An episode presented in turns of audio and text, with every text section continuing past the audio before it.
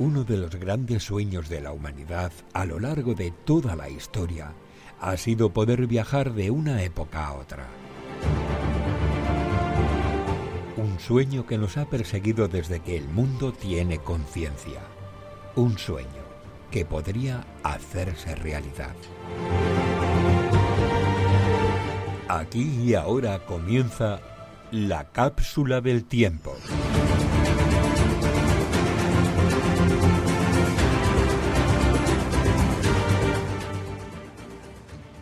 Tardes, buenas noches. Hoy, eh, como ya dije antes, os voy a hablar sobre el mito de la Biblioteca de Alejandría. Actualmente creo que nos encontramos en una época donde la destrucción del conocimiento por ideologías o políticas contrarias está a la orden del día. Para muchos estos eventos nos pueden recordar a las quemas de libros durante el Holocausto o a eventos similares que tuvieron lugar durante la Guerra Fría. Todo esto tiene un antepasado histórico común. Cuando oís la palabra Alejandría, ¿qué se os viene a la cabeza? Eh, que fue una antigua ciudad de Egipto. Sí, sí. Y la biblioteca, o sea... Bienvenido, Martín. Bienvenido al equipo, Martín. Buenas noches. Hola, perdón. Nada, nada, no pasa nada. Problema No, logístico. perdón. Espérate que tenemos ahí a Waldo. Ya aprovechamos. Waldo Molina, bienvenido. Buenas noches. Corre, corre, corre. Hola, buenas noches. Continúa, Gigi, perdón. Nada, eso, em, normalmente la mayor parte de la gente no respondería a lo de la ciudad de Egipto. Lo primero que creo que se nos viene a muchos a la cabeza es lo de la biblioteca, por lo que hemos escuchado siempre, ¿no?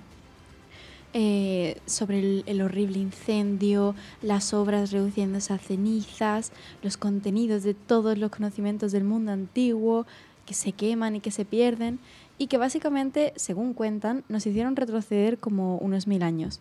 Sin embargo, nadie consigue ponerse de acuerdo en quién fue el causante, y es más, por generaciones han sido incapaces de coincidir siquiera en la historia de la biblioteca como tal.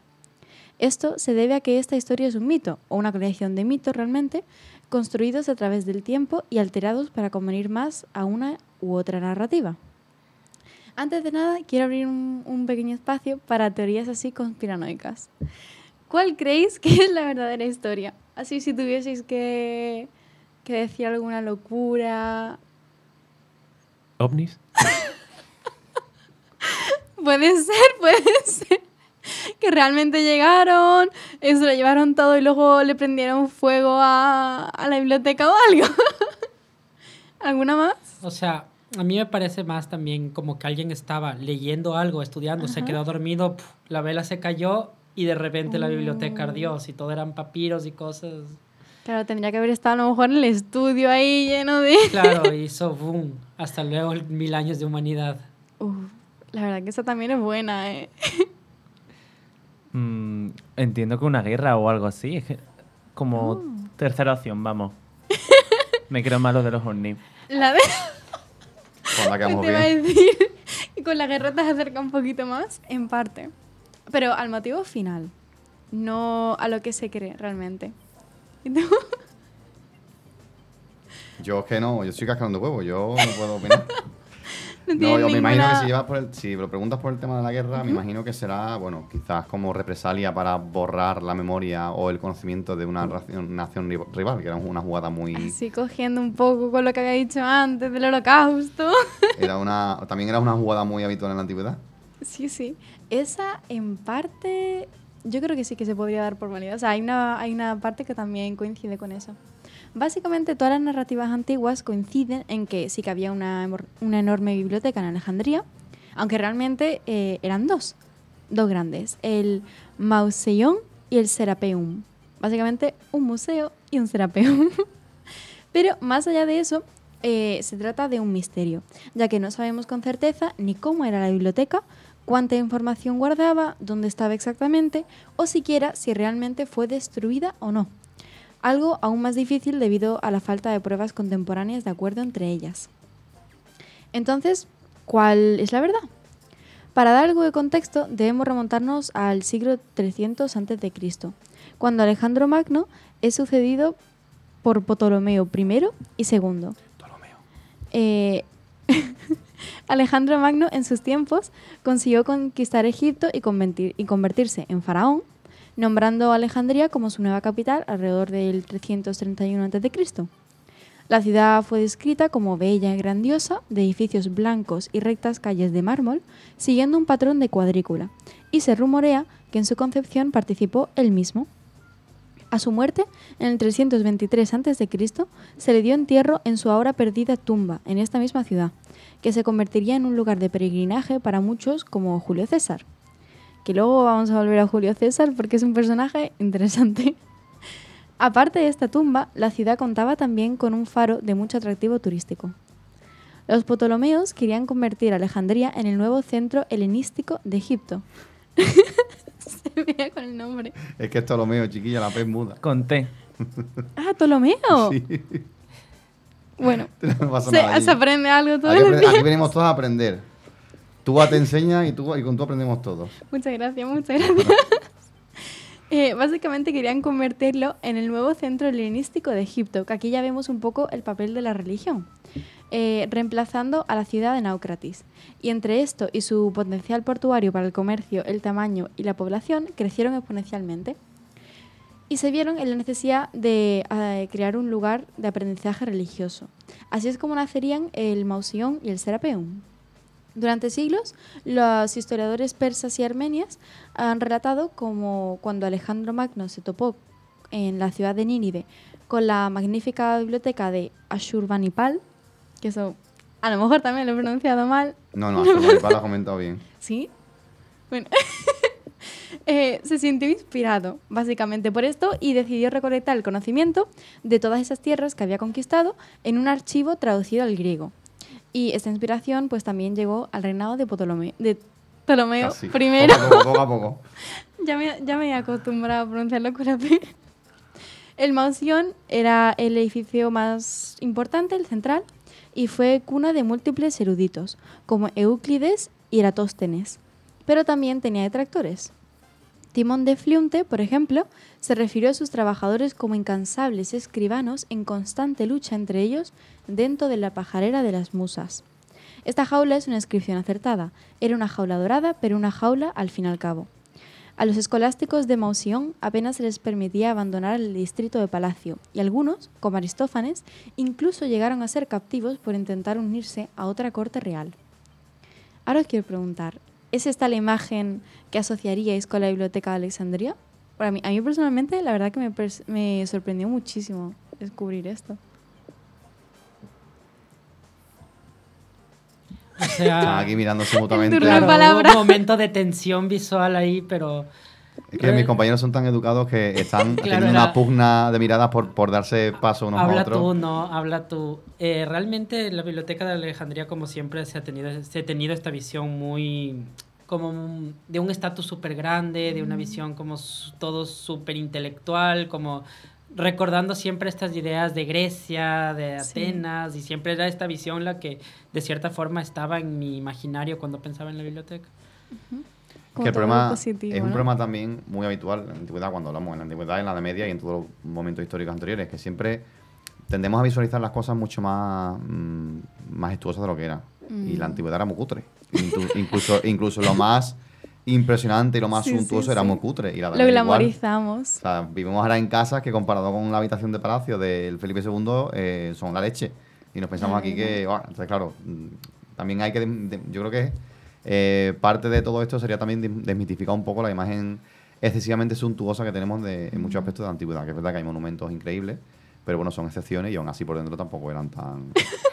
Un par de columnas y ya está. No, hombre, no. No es por desmerecer la arquitectura antigua, que era impresionante. Sí, sí. Pero sí que es verdad que luego que, bueno, que no- no- hablamos de la biblioteca de Alejandría y todo el mundo piensa, pues eso, ¿no? Como el Partenón, pero lleno de libros, que a lo mejor era un cuartucho, que era lo habitual, todo, ¿sabes? y todo positivo, en plan, porque realmente al hombre se lo tenían poco menos que, o sea, no quiero decir esclavizado, pero que estaba cautivo, en plan, no podía salir de, de- de ese sitio. Bueno, pero comía y tenía... Que tenían, tenían otra, otra vara de medir en, la- en la época.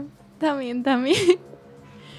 Pues eh, por lo menos esta situación de alta tensión y alta seguridad pues estaba solo reservada al Mausión, mientras que el Serapeum era más como la rama de biblioteca pública, así como más relajada, la gente podía entrar, salir. Biblioteca pública, pero que al final iban los cuatro que sabían leer, que eran los que tienen dinero. que- También. por. Y por otra parte, pues me gustaría hablaros realmente de las dos narrativas que existen en cuanto al mito. Ambas reconocen a la Biblioteca de Alejandría como la casa de todos los conocimientos del mundo y también que los eruditos viajaban desde todas partes del mundo arriesgándolo todo para conseguir estudiar en ella. Pero entonces, una dice que vino Julio César, mientras que la otra identifica a Omar, también conocido como Al-Farouk, en lugar del César. Y según la historia popular, pues tuvo lugar una ensangrentada y horrible invasión donde la biblioteca es reducida a cenizas, perdiéndose para siempre todos sus conocimientos. Todo esto lo más probable es que se base en gran parte en relatos falsos, y es algo complejo porque gran parte de la constancia de la existencia de esta biblioteca no se escribiría hasta cientos de años después de que la biblioteca fuera supuestamente destruida. Y el mayor problema era que no procuraban ningún tipo de testimonio de la época, de primera mano, o defendían su versión de los eventos con nada. Básicamente decían, porque yo le digo, créeme. Eh, sí que tenemos un par de testimonios que posiblemente algo cercanos a su creación, como por ejemplo este fragmento, que fue escrito entre el 30 y el 25 a.C., unos siglos después de su construcción, que se estima que fue alrededor del 300 a.C., y em, fue por el geógrafo e historiador Estrabón. Describe al museo como parte de los palacios, teniendo una, un paseo público y un lugar eh, lleno de sillas, un salón recibidor así muy grande, todo muy palaciego, ¿no? Y, y los hombres que están en él, pues comparten eh, las comidas, comparten los espacios, hablan entre ellos y, mm, y un, un cura, que esto es muy interesante, eh, Sacerdote. un, sacer- uy, es verdad, un sacerdote que antes lo, lo nombraban los reyes, pero que ahora mismo, pues, al, al tiempo en el que Estrabón lo estaba escribiendo, eh, lo había nombrado César, es el que preside sobre el museo. De este fragmento, ¿qué es lo que más os ha llamado la atención? Me lo inventa un poquito porque está en inglés y ha sido un poquito No, sobre la marcha. tiene- pero tiene- ha- has dicho cosas que están, están apañas, están apañas. ¿Cómo? Como que- no, bueno, pues está, mira, una cosa. Yo, yo quiero, dar, quiero daros cancha a vosotros, hombre, no quiero. Tú eres el experto aquí. A ver, no, pero en la presentación la estás compañía allí que la estás exponiendo estupendamente. Pero sí que es verdad que en la antigüedad la- y bueno, en la antigüedad la media, los sacerdotes eran quien- quienes tenían el monopolio de la cultura. Y el santuario era donde se generaba y se acumulaba el conocimiento. Y eran los, los marineros, por ejemplo, iban al santuario a pedir indicaciones sobre la- las estrellas y sobre las rutas de navegación. Era el santuario el que llevaba el calendario de cuando se sembraba, cuando no se sembraba. O sea, que todo el conocimiento se generaba en el santuario y eran los sacerdotes los intelectuales de la época. La élite Illuminati era la religión. Igual que los monasterios en la Edad Media, que eran los que Sí, sí, reproducían sí. los códices de la antigüedad. O sea, que digamos que siempre ha estado muy. El, el templo o el santuario, como siempre lo, siempre lo contemplamos como algo meramente religioso y no lo es. Eran centros administrativos Mm. a nivel cultural, a nivel económico, a nivel institucional. Y, y lo está, es un ejemplo muy bueno el, el caso de, de Gigi porque lo está comentando a ese respecto. Como al final son los sacerdotes los que, los que llevan la actividad de la biblioteca, porque la biblioteca lo más normal es que esté asociada a un santuario, a un templo o a alguna Claro. institución de- del estilo. Que lo presidía eso, un sacerdote. De hecho, el rey nombraba al sacerdote porque los reyes eran los sacerdotes máximos en la antigüedad. ¿Verdad? Y aún a día de hoy O sigue sea, habiendo título, muchos porque reyes. obviamente no curraban. eh, que s- pero en los efectos prácticos. sí, sí. Eso a día de hoy, por ejemplo, pasa con el emperador de Japón, que realmente lo que tiene es el título de líder religioso de la religión. Pero luego él no ejerce como, como líder religioso tal cual. Es decir, él no está en un templo haciendo Sí, la. bueno, ¿sabes? eh, hace rituales. Claro, me, me refiero, él participa igual que en la antigüedad. Participan Sí, sí. en ceremonias concretas. Sí, donde pero lo no importante son- del rey es que participe en esa ceremonia, pero Claro. luego no está ahí todo el día Claro, claro. haciendo las bodas que debería hacer un sumo sacerdote, por así decirlo. Pues eso no ha cambiado. Desde, que sepáis que desde que se Todo inventó la civilización está muy igual. Pues sí. Una duda eh, que muchas veces viene por el nombre es si es realmente un museo o una biblioteca. Porque eh, su nombre en griego, moción, se deduce que era literalmente realmente un, un templo honrando a las musas, las diosas que presiden las artes como la poesía o la música. Y esto pues explicaría también por qué el museo era dirigido por un sacerdote porque no sería, no sería realmente el equivalente a un museo moderno, sino más bien un lugar de estudio o de imitación de eruditos, que conviven y discurren juntos, por lo que naturalmente pues tiene también muchos textos valiosos. Después, eh, otro hombre importante de la época, Galeno de Pérgamo, que era un escritor médico griego, eh, escribió acerca de cómo Ptolomeo, el rey de Egipto, pues eh, se volvía loco por coleccionar libros. Eh, cualquier navegante que viniese al sitio y tal, automáticamente le, le quitaba los libros, los copiaba a nuevos manuscritos y después le daba la nueva copia a los dueños. O sea, le quitaba el original, él se quedaba el original y entonces eh, le daba la copia que, bueno, hay que decir que las copias eran de muy buena calidad y demás, pero una copia. Bueno, el, el conocimiento es poder. No Sí, sé si os acordaréis, lo, lo más guardo, tú que eres veterano conmigo aquí en, en el plantel de la, de la noche, El nombre de la rosa. Me imagino, no sé si has leído el libro de Humberto o has visto la película. He visto la película, no, Bueno. he, no he leído el libro. Orbita mucho, aun siendo en la Edad Media, precisamente en todo este tipo de cosas de, de las propias, bueno, conspiraciones o triquiñuelas que hay entre los propios monjes a la hora de, bueno, de según qué textos y qué textos no traducir, cuáles son pro- prohibidos, cuáles no. O sea, que, que es una cosa, o sea, tiene mucho valor la sección de allí porque nos está haciendo reevaluar muchos conceptos que creíamos que teníamos de la Edad Media de la Antigüedad y resulta que, bueno, pues, pues que no son tan, Lo mismo a día de hoy. así. Eh, en concreto, hab- habló de un ejemplo donde después de darle 15 talentos de plata como seguro, em, recibió de, Soflo- de Sófocles, Sófocles, Bien. no sé pronunciar No, ahora. no, Sófocles, lo has dicho bien en la primera. Sófocles. Lo has dicho bien en la primera. Y Eurípides em, recibió sus manuscritos, eh, dándoles a entender que simplemente pues haría nuevas copias y después la- le le- les devolvería los manuscritos intactos. Pero después de producir pues esas copias magníficas con el material de escritura más fino y, una copia, una, una cubierta de cuero tallada a mano, o sea, todo súper lujoso em, le dijo que se podían quedar los 15 talentos y eh, recibir las nuevas copias en lugar de los antiguos, los originales. Y entonces, pues los, los atenienses no tenían ninguna otra opción, porque le habían dado los libros aceptando que si él se quedaba los libros, pues bueno, él, em, se quedarían con los talentos y ya está, un poco de seguro, ¿no? Hay un riesgo que tienen que... Claro, que asumir. ¿Y mm, hay algo de esto que os llame la atención? Bueno, Aparte de lo que yo ya he comentado. Hombre, a mí me llama eh, mucho la atención eh, el poder que, que llegaba a tener un sacerdote, ¿no? Que, que podía decidir qué libro se iba, se iba a copiar, iba a seguir, eh, eh, iba a quedar eh, grabado en la historia y, y cuál no. ¿no? Entonces, imagínate la, la- la censura que habría en aquel momento.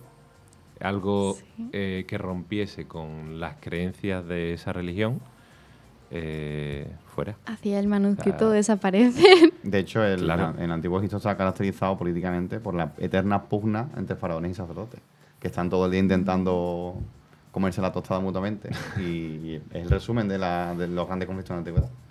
Pues yo Claro. creo que se ha pasado por alto el punto así. es que en esta cita, realmente lo vital es que desmiente uno de los más grandes mitos de la biblioteca.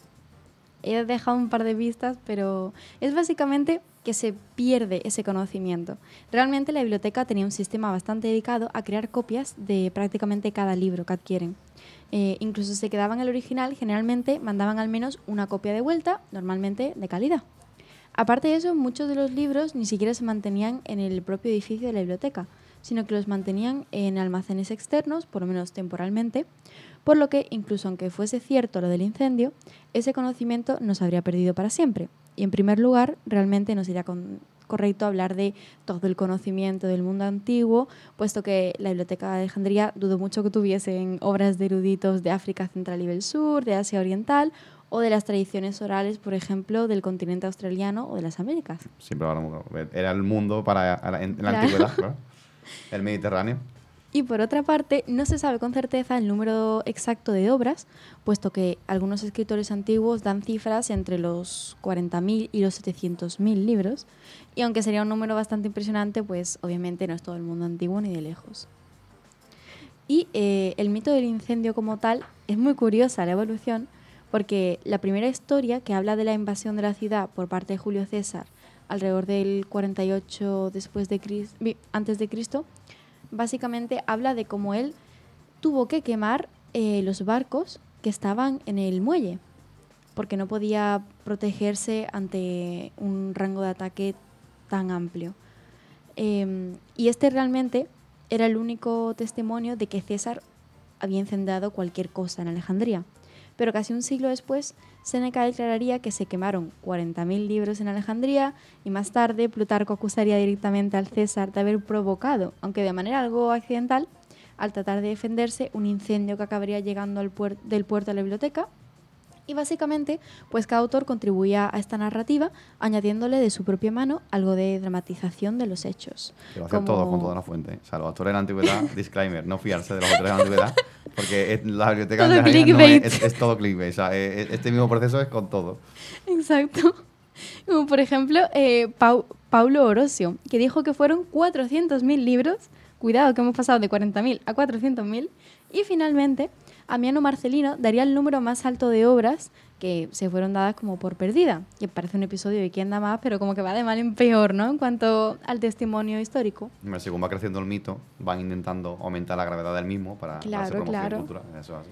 Básicamente le echó muchísimo shade a, a Julio César. Dijo, no sabes lo que has hecho, has destruido unas obras que, que no se podrán recuperar nunca, una tradición, eres un bestia Esta narrativa ganó popularidad durante la Edad Media, pero que se desmiente eh, por sucesos históricos de la propia época, como por ejemplo la visita del emperador Adriano en el 130 a.C., eh, que según la obra Historia Augusta, según la obra Historia Augusta, y el de la contribución del emperador Claudio a la antigua biblioteca de Alejandría, un siglo completo tras la supuesta invasión del César, que debería haber acabado con esta.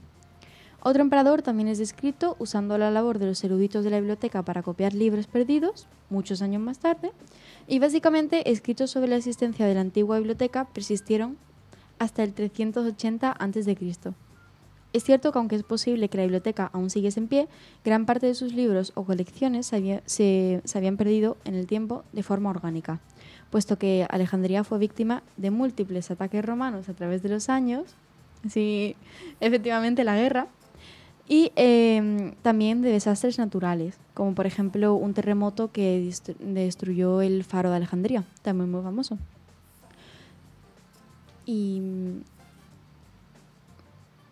y básicamente también eh, había un punto del el reinado de Teodosio I con su política antipagana, de lo que ya hemos hablado antes, y mm, se cree también que parte de, mm, de lo que acabó destruyendo la biblioteca fueron, eh, con, obviamente con el tiempo, ¿no?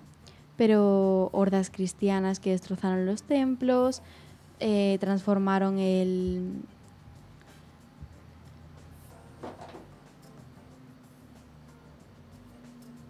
El museo. La ciudad. eh, el sacri, sacriteum. El Sacrateum. Eso es como la Estoy- sacristía No, no, no, el, No, ah, el otro museo. Se me olvidó el nombre. Bueno, de los dos museos que has comentado al principio. El Serapeum. El Serapeum. Eso. Y, mm, y básicamente pues lo convirtieron en una iglesia.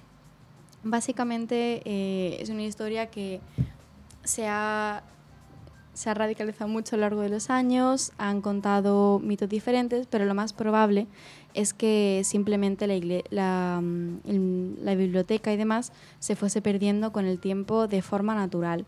Como está pasando ahora mismo con muchas bibliotecas, tal, la gente va perdiendo interés, van perdiendo también apoyo financiero y poco a poco pues la labor que, que tiene que hacer pues se pierde. Como todos los sucesos históricos, son cosas muy complejas y, y progresivas en el tiempo. Y no es tan sencillo como un meteorito, una invasión, una, una catástrofe. O los aliens. O los aliens. Que aunque Waldo se ha quedado el pobre un poco expectante a ver si por algún momento aparecían, pero no, no ha habido Sí. suerte. Pues Gigi, gracias por desmentificar uno de estos, de estos discursos históricos y que nos ha servido también un poco para reflexionar mm, sobre el criterio necesario para enfrentarnos a la historia de vez en cuando. Y pasamos directamente ya a la siguiente sección, eh, en el que se estrena esta noche Martín, que tiene más que superar el reto de la curiosidad.